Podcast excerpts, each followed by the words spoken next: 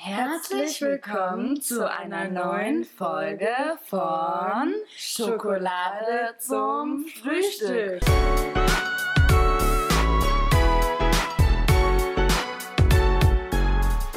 Und wir sitzen heute in einer wohl, ich glaube, der wohl schönsten Atmosphäre, die wir seit unserer Podcast-Aufnahme insgesamt hatten, oder? In der wohl schönsten Wohnung Berlins, würde ich dazu sagen.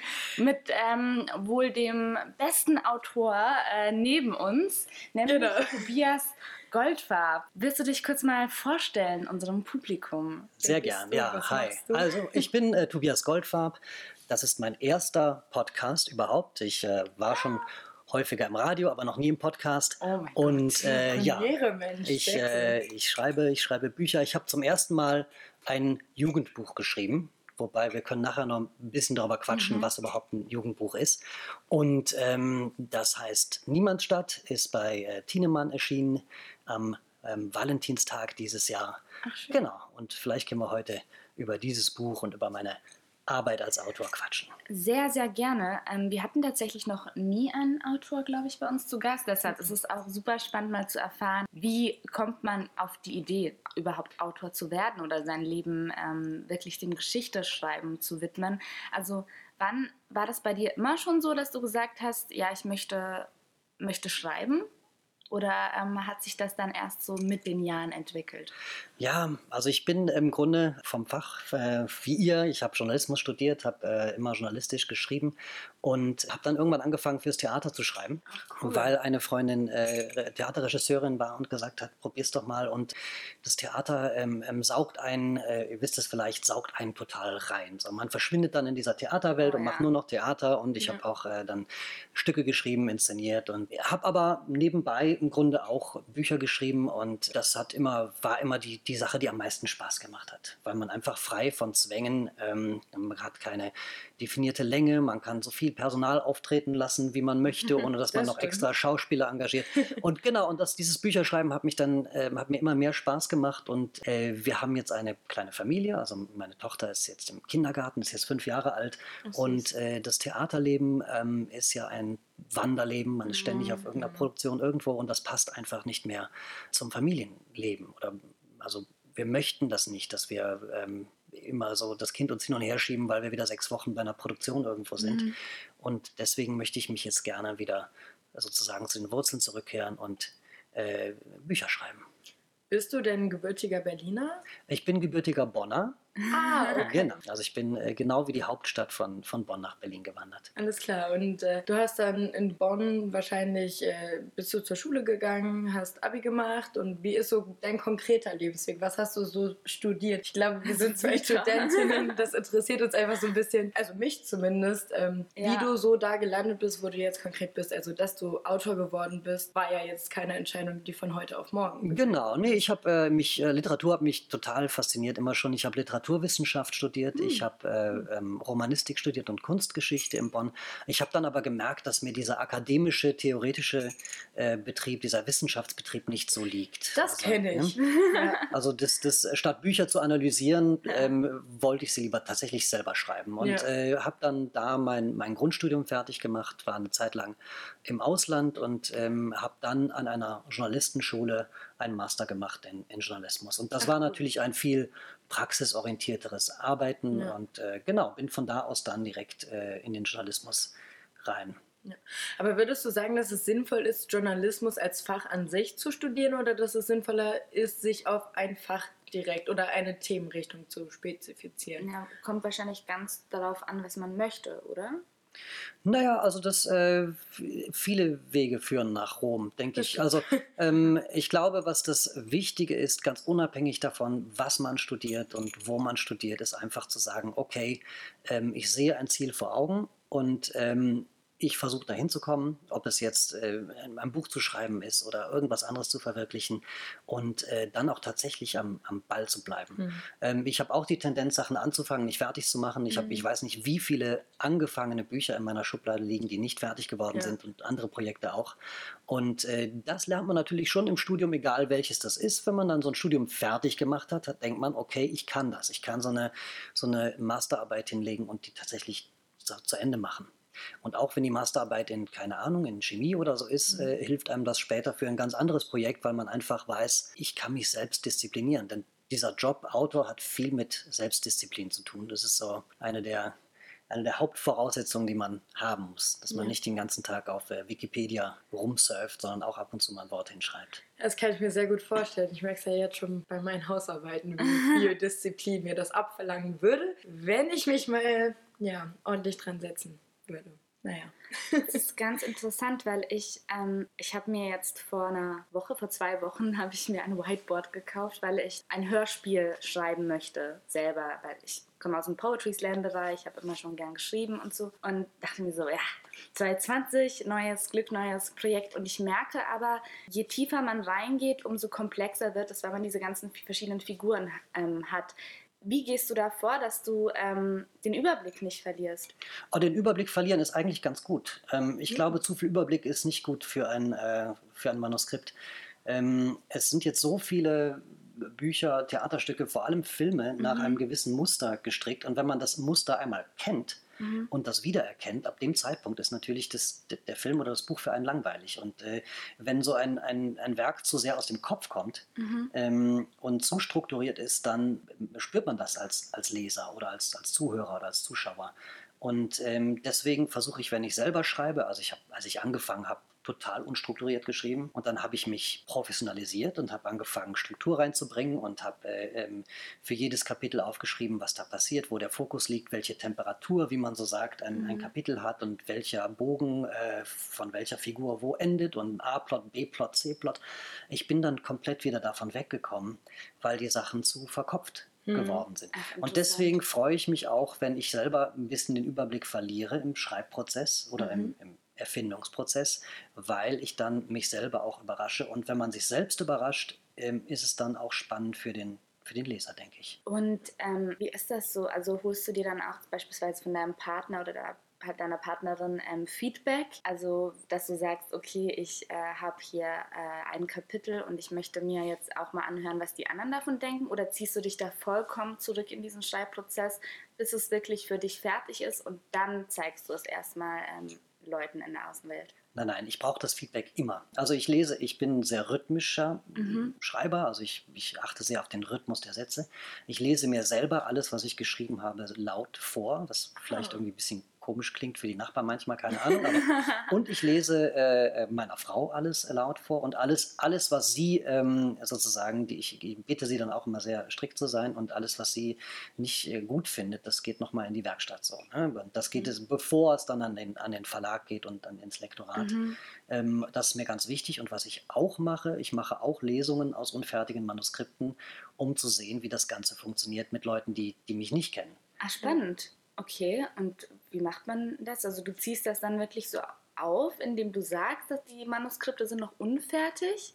Also wie ein Stand-up-Comedian, der seine, ähm, seinen Stoff probiert. genau probiert an Leuten und dasselbe eigentlich dann mit deinen Manuskripten. Genau, also ich habe jetzt nächste Woche eine Lesung äh, in, einer, in, einer, Schule, ein Kinderbuch, das ich gerade schreibe. Und, äh, ne, und ich werde den einfach aus diesem Buch, das, äh, das es noch nicht gibt, vorlesen. Und wenn ich merke, die, die langweilen sich, dann äh, streiche ich das alles nochmal durch und fange neu an. Ja. Ich finde es wirklich, äh, den, den, den Leser zu langweilen, was man selber schreibt, findet man immer interessant. Mhm. Aber ähm, der Funke muss auch überspringen natürlich auf jemand, ja. auf jemand anders. Es ist aber sehr schön, dass du da so dich schon nach den Leuten richtest, weil ich meine, am Ende des Tages bringt es ja keinem was, wenn jetzt ein Autor denkt, okay, ich schreibe jetzt, schreib jetzt meine Sachen runter und am Ende möchte es keiner lesen. Ich kann mir halt auch vorstellen, dass es halt auch wichtig ist, weil man dann den ganzen Stoff vielleicht auch selber schon mehr im Kopf hat und vielleicht für einen selber Sachen schon mehr klar sind und für die Außenwelt vielleicht noch nicht so. Und dass deshalb dann auch Feedback wahrscheinlich wichtig ist. Und die Schüler beispielsweise jetzt nächste Woche, die sagen dann, ähm, ja, wir finden das oder das gut oder wie holst du die dann? Ja, ich frage die, frag die natürlich. Die fragst ja, richtig ja, die, ja, natürlich. Wow. Klar, klar. Ach,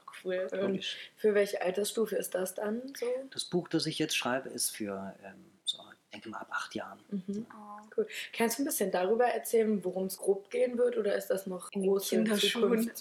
oder in den Kinderschuhen? Das ist Nee, das ist in den Kinderschuhen, aber mich interessieren eigentlich äh, immer große Themen. So. Mhm. Ähm, also Liebe, Freundschaft ähm, und vor allem aber auch, wer sind wir als Menschen eigentlich? Was sind wir eigentlich für komische Wesen und, und wo gehen wir hin, was ist unser Weg und sind wir dabei, unseren Planeten kaputt zu machen? Mhm. Und wenn mhm. ja, warum kriegen wir das nicht hin, äh, den, den nicht kaputt zu machen? Und äh, sind wir eigentlich soziale Wesen oder sind wir eher asoziale Wesen? Ähm, so, und in dem Kinderbuch geht es, geht es genau darum. Es geht genau darum, es ist ein philosophisches Buch, aber also mit vielen Witzen hoffentlich, die auch funktionieren. Aber ähm, es, es geht darum, äh, sind wir Menschen eigentlich in der Lage, unsere Erde nicht zu zerstören? Mhm. Oder ist es in der Natur des Menschen einfach ähm, immer mehr anzuhäufen, mehr zu verbrauchen, mehr, mehr Kohle und mehr Sachen und mehr Konsum und mehr Energie, ähm, bis das Ganze vor unseren Augen zusammenkracht? Äh, und obwohl wir es sehen, können wir es nicht stoppen, weil mhm. unsere Natur so ist. Das, das ist eine Frage, die mich gerade interessiert. Mhm. Aber voll gut, dass du dann hm. quasi bei den Kindern anfängst, weil die sind ja tatsächlich diejenigen, die was verändern können. Also klar, Politik ist auch wichtig, aber in erster Linie ist es ja die Zivilgesellschaft, die was ausrichten kann. Also cool, dass das ähm, ja, an, an die Kinder sich jetzt richtet, dann das neue Buch. Du hast mir ja auf Instagram geschrieben, dass du Lust hättest, uns ein bisschen über dein, dein neues äh, Werk quasi zu erzählen. Das ist ja Niemandsstadt. Genau, woher kommt die, der Titel? Woher kommt die Idee? Wie ist der Aufbau? Na, also ich habe mich aus diesen ähm, Social-Media-Geschichten komplett zurückgezogen. Ich hatte so 2007 relativ früh Facebook und dann habe ich dann aber irgendwann habe es irgendwie nach ein paar Jahren wieder abgeschaltet, weil es mich genervt hat. Instagram hatte ich nie, mhm. aber ich habe das sozusagen von außen verfolgt, was da so alles passiert und ähm, habe viel theoretisches Zeug darüber gelesen und habe auch viel darüber gelesen, was eigentlich künstliche Intelligenz macht und wo das hingeht und, äh, und was gleichzeitig äh, die, die Maschinen mit den Menschen machen. Und äh, ich habe fürs Radio eine Sache gemacht, äh, kennt ja diese Capture, diese Sachen, wo man beweisen muss, ich bin kein Roboter, ne? wo man dann irgendwie auf Bildchen mhm, draufdrücken ja, genau. muss, wo eine Brücke Finde ist oder so. Ja, genau. Ne? Und da, äh, darüber habe ich recherchiert, fürs, fürs Deutschlandradio habe ich was gemacht und ähm, das ist ja ganz äh, ähm, perfide. Ja? Also äh, die Maschine, dein Computer sagt dir, beweise mir, dass du kein Roboter bist, indem du da draufklickst. Aber in dem Moment, in dem ich das mache, verhalte ich mich wie ein Roboter. Mhm. Denn ich mhm. mache genau das, was die Maschine von mir erfordert. Man führt nur Befehle aus. Ja. Man führt Befehle aus, ja. Das und ist schon blowing gerade. ja, es ist total. Aber und dann, aber es wird noch, es wird noch heftiger, denn ähm, was wir machen ist, wir bringen äh, diesem äh, selbstfahrenden Autos bei durch unser menschliches Auge, wie sieht eine Brücke aus, wie sieht ein Fahrradfahrer aus ähm, und so weiter. Das heißt, indem wir uns verhalten wie Maschinen, bringen wir Maschinen bei, sich mehr zu verhalten wie Menschen. Mhm. mhm. Also wir helfen den Maschinen durch unser maschinenartiges Verhalten menschenähnlicher zu werden. Ja. Und das war so ein bisschen die Initialzündung, wo ich gedacht habe, okay, Moment, wenn jetzt wir Menschen immer mehr nur noch Dienstleister unserer Handys sind, was passiert dann mit, mit den Handys? Werden die vielleicht immer menschlicher oder, oder passiert das so langsam schleichend, ohne dass wir das mitkriegen? Ähm, mhm. Und dann habe ich mich mit künstlicher Intelligenz beschäftigt, so was, was die forschen und was, was da der Stand der Dinge ist. Und was wir Menschen der, der künstlichen Intelligenz tatsächlich voraus haben, ist, dass wir komplett anlassfrei irgendwas machen können. Ne, du, kannst also genau. einem, du kannst einem Computer beibringen, wie die Regeln für Schach sind und äh, selbst der simpelste Computer kann dann irgendwann super gut Schach spielen und ein guter Computer kann ebenso gut Schach spielen dass er jeden Menschen besiegt. Was der Computer aber nicht kann, ist sagen, ich habe jetzt keine Lust mehr auf Schach, komm, wir nehmen das Schachbrett als Tischtennisschläger und spielen Tischtennis damit. Mhm. Ja. So out of the box denken, das, das können die noch nicht. Und, und da arbeiten die aber dran. Also dieses anlassfreie äh, Machine Learning, das sozusagen eine künstliche Intelligenz sich selber sucht, was mhm. sie jetzt als nächstes macht. Und, und dieser Innovationsgeist, der, der den Maschinen jetzt noch fehlt, wenn der dann irgendwann kommt, Mhm. Wie sieht die Welt dann aus? Mhm. Das ist irgendwie eine beängstigende Vorstellung, oder? Dass, dass Maschinen irgendwann alles selbst können und der Mensch quasi sich der Maschine unterwirft. Es ist auch so ironisch, finde ich, weil der Mensch nicht mal sich selbst begreift, aber versucht, einer Maschine sozusagen diese Menschlichkeit einzuhauchen und vor allem wir reden ja da auch nicht von emotionaler Intelligenz, sondern ja eher von äh, Gedächtnis oder von, wie sagt man, Kopfintelligenz oder halt mhm. eher alles, was so ein bisschen halt über, über äh, das Denken geht und weniger über die Emotionen und so, die natürlich ja auch sehr menschlich ist. Ja, also da ist halt, da sind die uns aber auch auf den Fersen. Also es Ach, gibt ja jetzt diese ähm, äh, Emotion Detection Technology. Das heißt, Okay. äh, eine künstliche Intelligenz kann die menschlichen Emotionen sehr viel besser lesen, als jeder Mensch das kann. Wow. Äh, wenn die entsprechende Datenbank stimmt. Also Mhm. wenn sozusagen Genau. äh, der, der, die künstliche Intelligenz so gefüttert ist mit äh, verschiedenen Ausdrücken in verschiedenen ähm, Emotionszuständen und das wird genutzt. In, auf israelischen Flughäfen werden die Gesichter äh, gescannt von einer solchen emotionalen Intelligenz und wer im Grunde so aussieht wie äh, ich bin nervös, denn ich habe eine Bombe gerade dabei, der kriegt eben, der wird eben geflaggt und äh, rausgeholt. Ja, in China gibt es ja auch äh, diese Sensoren, die eben überprüfen, ob der Schüler aufmerksam ist oder nicht, äh, was ich richtig beunruhigend finde, weil Aber eigentlich müsste doch der Lehrer an sich das erkennen können. Ja, aber alleine ja die Pädagoge. Tatsache, dass du als Mensch nicht die Freiheit besitzen darfst, ähm, einfach in Tagträume zu verfallen oder irgendwie mal ähm, unaufmerksam zu sein, wenn dich halt jetzt ein Thema oder ein Stoff nicht so interessiert, ist doch schlimm, finde ich. Ja, gut. Also, dass sie quasi nichts mehr zu. However, das ist auf jeden wird, Fall ne? ein sehr interessantes Thema, ähm, weil wir schon drüber diskutieren. Sieht man gleich. Ähm, krass. Und das hast du in dem Fall in deinem Buch einfach verarbeitet. Also dieser Konflikt zwischen künstlicher Intelligenz und Wirklichkeit. Genau, ich habe überlegt, ähm, also das menschliche Gehirn ist ja tatsächlich so, dass es diese Träumereiphasen braucht und auch diese Tagträume. Also äh, Leute, die ihr Gehirn die ganze Zeit auf Trab halten, auch indem sie auf irgendwelchen Social-Media-Sachen rumscrollen, anstatt mal blöd rumzusitzen und einfach in die Gegend zu gucken, äh, das Gehirn macht das irgendwann nicht mehr mit. Und aus diesen Tagträumereien entstehen ja auch total gute Ideen. Also manchmal, wenn man sich zehn Minuten langweilt, hat man plötzlich die ähm, Lösung für ein Problem. Und zwar auf Ja. eine andere Art, als man sie vorher gehabt hätte. Und, und das können die Maschinen nicht. Die Maschinen können einfach nur, okay, hier ist dein Problem, löse es. Und die machen dann so lange weiter, bis sie eine Lösung haben. Ja. Aber äh, völlig aussteigen aus einem Thema, das können sie noch nicht.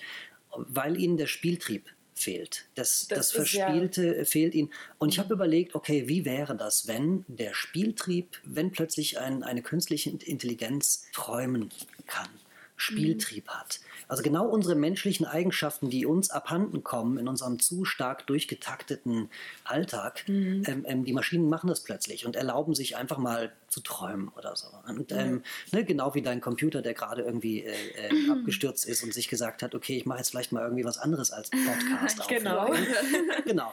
Und äh, das war so ein bisschen die Grundidee. Und ähm, ich erinnere mich, äh, ihr habt das bestimmt auch gesehen irgendwann mal oder, oder, oder, oder gelesen, diese erste Vorstellung des iPhone. Ähm, äh, 2007 war das, glaube ich, wo Steve Jobs dann so ganz cool irgendwie so das Ding aus der Hosentasche gezogen hat und gesagt hat, irgendwie, äh, äh, it's magic. Ja, so. Ich habe in einem coolen Buch davon gelesen, Mensch.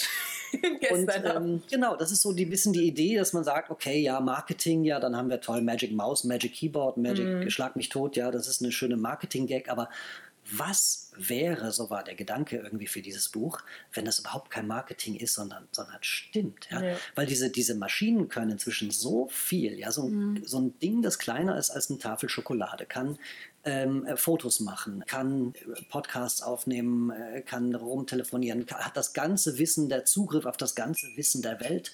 Ja, das ist doch, was früher, was früher die Kristallkugeln der, der Zauberer hatten, konnten das. Äh, oder oder, oder das, das, das Spieglein bei Schneewittchen, ja, so ähm, Spieglein, Spieglein an der Wand, wer ist, wer ist die Schönste im ganzen Land? Das ist, das ist Instagram in deinem Handy. Ja, Nur, ne? total. Ja, Und, das und, ähm, äh, und dann habe ich überlegt, okay, wie wäre das, wenn jetzt äh, Magie eine Sphäre ist, die existiert? Magie ist ein Rohstoff, den man benutzen kann. Und die, die Firmen im Silicon Valley, die wissen das sehr genau. Und die bauen Magie ab für ihre, für ihre Algorithmen. Die bauen Magie ab für ihre Geräte. Also in so einem, in so einem technischen Gerät steckt tatsächlich Magie, sonst würde es gar nicht so toll funktionieren. Nur so ein paar Platinen kriegen das nicht hin. Und, und ich meine, wir wissen alle, dass unsere Erde geplündert wird für unsere technischen Gadgets. Also es werden seltene Erden, es wird, es wird Kupfer ähm, und äh, andere Sachen unter teilweise unmenschlichen Bedingungen abgebaut, der Erde entzogen, äh, geraubt irgendwie, hochgiftiges Zeug. Ähm, und, und dieser äh, Raubbau von Ressourcen, vielleicht findet der auch auf einer spirituellen Ebene statt. Vielleicht wird auch Magie oder Träume werden geraubt und werden in diese, diese Maschinen gesteckt. Das war so ein bisschen die Idee. Und ich bin auf die Idee gekommen, weil ich bin großer Podcast-Hörer, großer Podcast-Fan. ich habe viele äh, Podcasts gehört, äh, Interviews mit, mit diesen ganzen Silicon Valley-Leuten ähm, und habe gemerkt, viele von denen sind total esoterisch. Mhm. Obwohl die in ähm, Unternehmen arbeiten, die oder, oder Unternehmen leiten, die Milliarden an Umsatz haben, mhm. hängen die sich zu Hause irgendwelche Kristalle äh, auf oder kleben sich irgendwelche ähm, Amulette ans Laptop oder so. Sicher ist sicher. Naja, nee, aber das hängt auch daher, wo die, wo die, aus welcher Szene das kommt. Und zwar sind das oft die Nerds gewesen, die haben äh, Dungeons and Dragons gespielt in der Schule und ähm, haben irgendwie, sind als Magier vierten Grades rumgelaufen und haben Zauberbälle oder Feuerbälle äh, beschworen und plötzlich leiten die so ein Unternehmen, das mehr wert ist als die Volkswirtschaft von Belgien und sind aber innerlich immer noch so ein bisschen bei Dungeons and Dragons und, ja. und, haben immer noch so diese Denke irgendwie gut und böse. Ja, Google hat ja diesen berühmten Spruch da an der Wand gehabt, jetzt nicht mehr. Ja, ähm, äh, tu nichts Böses, ja, do no evil. Und ähm, also so ein schwarz-weiß, gut-böse Denken, dieses ganze ähm, Trolle, Elfen und so. Also im Grunde eine eine Fantasy-Welt mhm. steckt tief in dieser Silicon Valley Kultur drin. Und deswegen finde ich gedanklich den Sprung von Hochtechnologie zu mhm. Magie überhaupt nicht groß. Mhm. Ich meine, da sind wir ja bei Dungeons and Dragons auch deutlich erkennbar wieder beim Spieltrieb angekommen. Das ist ja im Prinzip, was dahinter steckt. Genau. Und viele Computer sind deswegen besser geworden, weil, damit man besser mit ihnen spielen kann.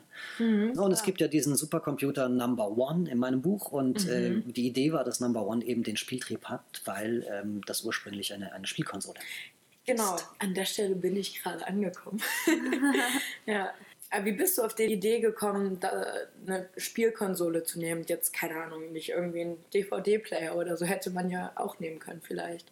Ja, weil das, das geht um den Spieltrieb. Okay. Es geht darum, mhm. irgendwie zu überlegen, okay, wozu benutzen wir unsere Maschinen, unsere künstlichen Intelligenzen, das, die sind ja im Grunde ein bisschen als, als Diener des Menschen gemacht oder gedacht. Mhm. Und vielleicht emanzipieren sie sich irgendwann und die ganze Geschichte dreht sich um und wir dienen den Maschinen. Oft, wenn man die Leute sieht in der U-Bahn, irgendwie alle wie so, ja, wie so Mönche mit gesenktem Haupt, die irgendwie mhm. äh, so sich verbeugen vor irgendeiner Gottheit, hat man manchmal das Gefühl. Ja. Ähm, aber ähm, genau, deswegen eben ist dieser, dieser Supercomputer Number One ähm, eben ursprünglich eine Spielkonsole gewesen, immer weiter erweitert. Mhm. Also ich höre da ja auch auf jeden Fall eine gewisse Technikkritik auch raus oder so eine, wie soll ich sagen, eine Vorsicht gegenüber eben dieser Digitalisierung, dieser digitalen Welt. Wenn jetzt jemand herkommen würde und sagen würde, wir wollen dieses Buch verfilmen, würdest du da ja sagen? Ja, natürlich. natürlich würde ich ja sagen. Nein, aber ich bin überhaupt nicht technikfeindlich. Okay. Ich, ich, bin extrem fasziniert von Technik und ich habe auch total gern irgendwie äh, einen Computer mit Programmen drauf und macht dieses und jenes. Und, ähm, aber ich finde, die Technik soll das machen, was sie am besten kann. Mhm. Und wir Menschen sollen das machen, was, was wir Menschen am besten können. Mhm. Und wenn wir Menschen dann anfangen, ähm, so uns wie Roboter zu verhalten und nur noch zu funktionieren, und wenn die Maschinen anfangen äh, äh, zu träumen, dann, dann läuft es falsch. Jeder soll sich auf das fokussieren, was, was sozusagen die Kernkompetenz ist. Und dann, glaube ich, können die Technik und auch die künstlichen Intelligenzen und wir sogenannten natürlichen Intelligenzen friedvoll und gut miteinander leben. Und wir brauchen auch die Technik. Wir brauchen die künstliche Intelligenz, mhm. um die Probleme, die auf uns äh, zukommen, zu lösen. Also mhm. allein die Berechnungen, wie der Klimawandel oder die Klimakrise jetzt funktioniert und äh, wie, wie es in ein paar Jahren aussehen wird, wenn nicht dieses und jenes geschieht. Man braucht unglaublich komplexe Rechenvorgänge, um das überhaupt sehen zu können. Mhm. Aber es ist dann ja wieder, dass man das Zusammenspiel von beidem braucht, von emotionaler und äh, künstlicher, Intelligenz. künstlicher Intelligenz. Also dass das, das eine nicht ohne das andere auskommt im Prinzip. Also ich meine, meine, die Menschheit braucht ja auch Maschinen, eben um Berechnungen vornehmen zu können und so weiter, die sehr komplex sind. Umgekehrt muss die Maschine ja vom Menschen gefüttert werden.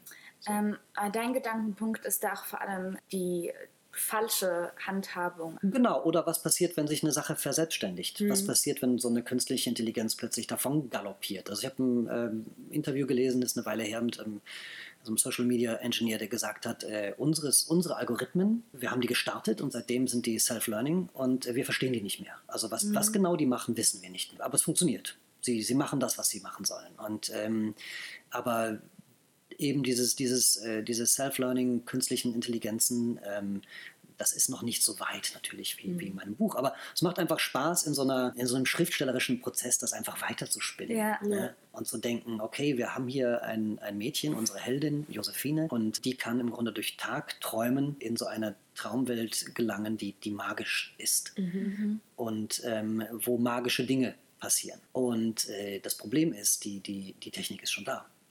Also die, die künstlichen Intelligenzen äh, sind schon dabei, diese Magie für ihre Aktienkurse und ihren Profit abzu, abzuziehen und, mhm. und abzuzocken sozusagen. Und äh, sie merkt eben, diese, diese, diese träumerische Welt ist, ist in Gefahr. Mhm. Und, und äh, sie damit natürlich auch. Ja, boah, krass, krasser Stoff auf jeden Fall und super, super schöne Thematiken auch, die da aufgegriffen werden. Was, was sind denn noch so Stoffe, die du darüber hinaus gerne äh, festhalten würdest in einem Buch? Ja, das Problem ist nicht der Mangel an Ideen. Das Problem ist meistens eher so die, die Zeit und ähm, natürlich muss es auch irgendwie passen, dass, äh, dass ein Verlag sagt, okay, die Idee, die Idee finde ich mhm. spannend mhm. oder, oder die, die und die Umsetzung der Idee kann ich mir vorstellen. Und ähm, man beschäftigt sich dann relativ lang mit so einer Sache. Also ich habe an dem Buch ähm, ungefähr ein Jahr lang geschrieben. Wow. Natürlich nicht nur das gemacht, aber es steckt sehr viel Recherche dahinter, es steckt auch sehr viel geschriebenes, aber nicht verwendetes Material dahinter. Es gibt ja diese, diese Iceberg-Theory von, von Hemingway. Ne? Das heißt, dass man irgendwie, was tatsächlich nachher auf dem Papier steht, ist nur ein Bruchteil dessen, was eigentlich in der Geschichte steckt. Krass. Und äh, wenn es aber drin steckt, dann spürt der Leser, dass da noch irgendwie unter der Oberfläche mehr ist. Aber ich meine, das ist ja auch das bisschen Fantasie, was am Lesen so faszinierend ist, finde ich zumindest. Also bei einem Film wird ja deutlich mehr gefühlt von der Oberfläche gezeigt, als jetzt bei einem Buch. Und ich finde Lesen viel entspannter, wenn man so seine eigene Welt eben erschaffen kann. Beziehungsweise in die Welt des Autors ein bisschen eintauchen kann, aber es einem selbst überlassen bleibt, inwiefern das passiert, wie tief das Ganze geht. Und jetzt nicht wie bei einem, bei einem Film, dass, das, ähm, dass es nur einen Blickwinkel gibt, eben den der Kamera. Genau finde ich, find ich auch so. Also ich muss mich ein bisschen an Riemen reißen, merke ich gerade, und weniger Filme gucken und mehr lesen. Weil, so, ja. Äh, ich auch, auf jeden Fall. Ich habe äh, ewig nicht gelesen und äh, das war jetzt tatsächlich seit sehr, sehr langer Zeit, bestimmt seit anderthalb Jahren, das erste Buch, wo ich mal wieder wirklich mehr gelesen habe. Und es gefällt mir wirklich sehr, sehr gut. Also, ja. Aber das heißt, ähm, deine journalistische Arbeitsweise, die hat dir da in diesem Buchprozess auch super viel gebracht. Also du hast ja vorher, ähm, wie du uns vor der Podcastaufnahme auch äh, erzählt hast, journalistisch gearbeitet. Ähm, das ist sicher ein Tool, nehme ich an, das super praktisch ist jetzt auch fürs kreative Schreiben. Ja, also gleichzeitig praktisch, aber auch ein bisschen gefährlich, denn ähm, ich neige dazu, ähm, zu viel zu recherchieren und, ähm, okay.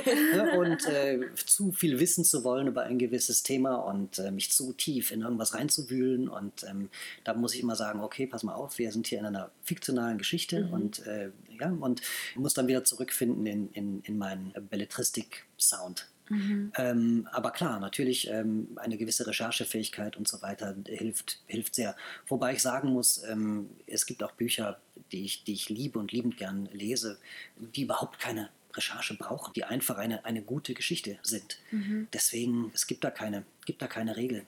Was ist denn dann äh, abgesehen von deinem eigenen Buch, jetzt ein anderes Lieblings-Fantasy-Buch? Also Fantasy, um ehrlich zu sein, ist für mich ein komplett neues Feld. Ich komme okay. nicht aus dieser, ich komme nicht aus dieser Szene, ich komme auch nicht aus dieser Literaturecke, sagen wir mal. Mhm. Ähm, mich hat eben nur fasziniert, ich bin auf diese magische Geschichte gekommen, weil ich gemerkt habe, dass diese ganzen Silicon Valley-Leute da diesen Hang hinhaben. So, ne?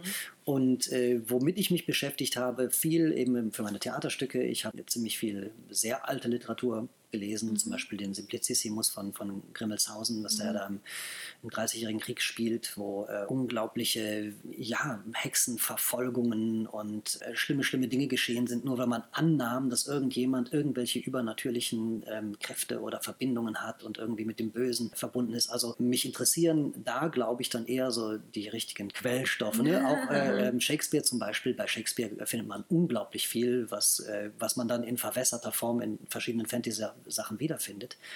Und äh, für Shakespeare-Fans steckt ziemlich viel drin in meinem Buch. Also es sind ziemlich viele Shakespeare-Zitate drin, äh, manchmal auch versteckt. Ähm, es gibt eine Figur, die bei Shakespeare auftaucht, äh, den Puck aus dem Sommernachtstraum, mhm. ähm, der natürlich auch sehr viel in Shakespeare-Zitaten eben, eben spricht. Und meine Fantasy Connection ist, glaube ich, diese Connection zur, zur alten Literatur. Mhm. Ich finde es ganz schön, bei dir steht auch äh, hier im Niemandsstadt eben hinten drin, woraus zitiert worden ist. Das finde ich ganz schön, dass man äh, da auch nochmal, wenn man wollen würde, nachlesen könnte.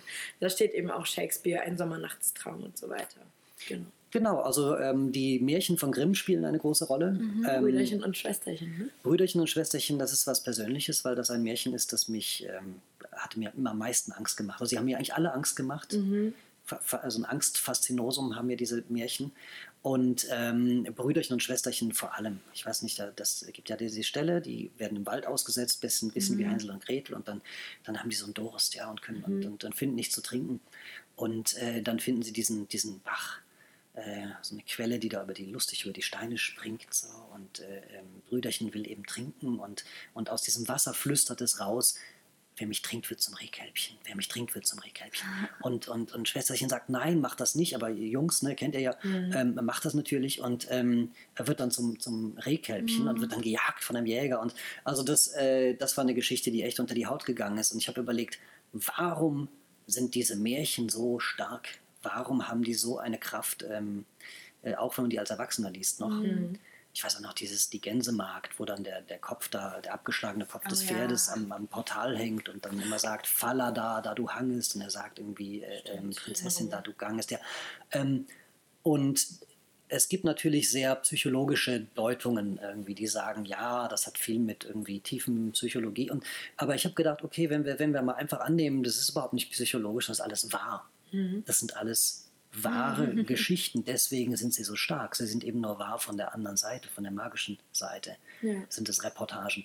So, das war so ein, so ein Gedanke, ne? Und deswegen bin ich da in diese Märchenwelt reingegangen. Ja, passt ja voll gut. Ich meine, es passt ja mega gut zur Situation von Josephine. Und ähm, ich hatte diese ganzen Märchen total vergessen. Weiß auch nicht, wenn ich das letzte Mal irgendwie einen Märchenfilm oder also Märchenfilm gesehen habe oder ein Buch gelesen habe. Aber dadurch habe ich mich wieder ein bisschen dran erinnert und ähm, ja, das ist magisch. Und ich meine, früher gab es ja auch diese ganzen Märchen. Jetzt abgesehen von dieser Sichtweise, dass alles wahr ist, es wurde ja gesagt, dass die so ein bisschen einen Appellcharakter haben sollten, dass die eine Warnung se- sein sollen für, für die Gesellschaft. Zum Beispiel, keine Ahnung, Rotkäppchen oder so, dass man halt sich, sich nicht auf Fremde oder sowas einlässt. Ähm, Auf fremde Wölfe. auf fremde Wölfe. Genau. Ja, aber ähm, Ich bin durch den Wald nie vom Weg abgegangen, muss man dazu sagen. Sophia vorbildlich. ja, ja. Aber das, das Magische ist natürlich auch eine, eine schöne, schöne Sichtweise, eine schönere Interpretation. Ich finde es schön, dass man diese Lesart quasi in äh, Niemandsstadt wiederfindet. Ja, die Menschen haben immer an Magie geglaubt, Jahrtausende lang. Jahrtausende lang gab es immer einen Wunderglauben an irgendwas und dieser Wunderglaube ist weggegangen und wurde an den Glauben durch Technik ersetzt. Und ich finde diese Parallelen ganz ähm, erstaunlich oder erschreckend. Ähm, also Drachen ist ja ganz, Drachen kommen natürlich im Buch vor, ist ja schließlich ein Fantasy-Buch. äh, Drachen sind unabhängig von der Kultur, gab es in, ähm, gibt es in ganz alten Überlieferungen immer Drachen. Ähm, und man wundert sich, warum gibt es die in diesen unterschiedlichen Kulturen, die teilweise keinen nachgewiesenen Kontakt miteinander hatten. Trotzdem haben sie alle so einen Drachenmythos. Und äh, logische Erklärung, klar, weil es die Drachen gegeben hat, aber kann natürlich auch andere Erklärungen geben. Nee, aber das, äh, ähm, Drachen sind eben diese, diese Wesen, die ähm, fliegen, groß sind und, und Feuer speien. Und äh, ähm, als die Menschen aufgehört haben, an Drachen zu glauben, haben sie sich eben selber welche gebaut. Flugzeuge oder so. Ja, und wenn du siehst, irgendwie, wenn man so Aufnahmen sieht von der äh, Bombardierung beispielsweise Berlins im Ja. Zweiten Weltkrieg oder, oder noch schlimmer, wenn man ähm, sieht, äh, diese Atombombenversuche, die dann später gemacht worden sind in den, in den 60ern, dann denkt man, die Drachen, die sich die Menschen geschaffen haben, sind viel, viel, viel schlimmer Ja. als die Drachen, die, die sie sich vorher ausgemalt haben. Ja, Und ist das so total. gut? Ist das überhaupt so gut, dass sie die, die ähm, Magie durch Technik ersetzt haben? Ja, in dem Fall dann ja nicht wirklich, ne? Das ist die Frage. Wenn wir einen Drachen da hätten, könnten wir ihn fragen. Ja, Ja. das stimmt. Aber super spannend. Ich muss jetzt leider ähm, kurz stoppen, wenn das okay ist. Ja.